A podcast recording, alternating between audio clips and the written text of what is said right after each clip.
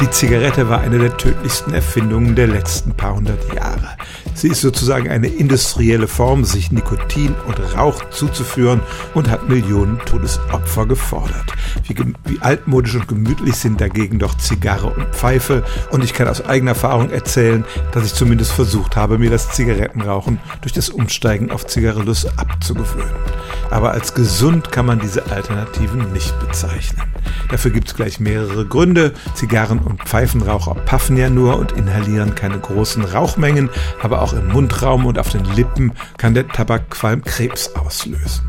Außerdem gelangt natürlich trotzdem Nikotin in den Blutkreislauf, sodass die Sucht nicht wirklich bekämpft wird und die Raucher immer wieder rückfallgefährdet sind und schließlich trotz aller Beteuerung nicht zu inhalieren.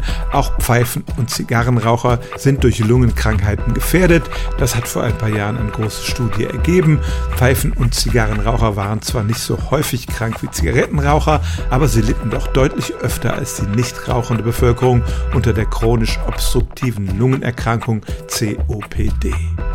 Fasst man das alles zusammen, dann kann man sagen, zwar sind diese alternativen Rauchmittel nicht ganz so schädlich wie die Zigarette, aber öfter als alle Jubeljahre sollte man auch zu ihnen nicht greifen, wenn man seinen Körper keinem großen Gesundheitsrisiko aussetzen will. Stellen auch Sie Ihre alltäglichste Frage unter stimmt's at radio1.de.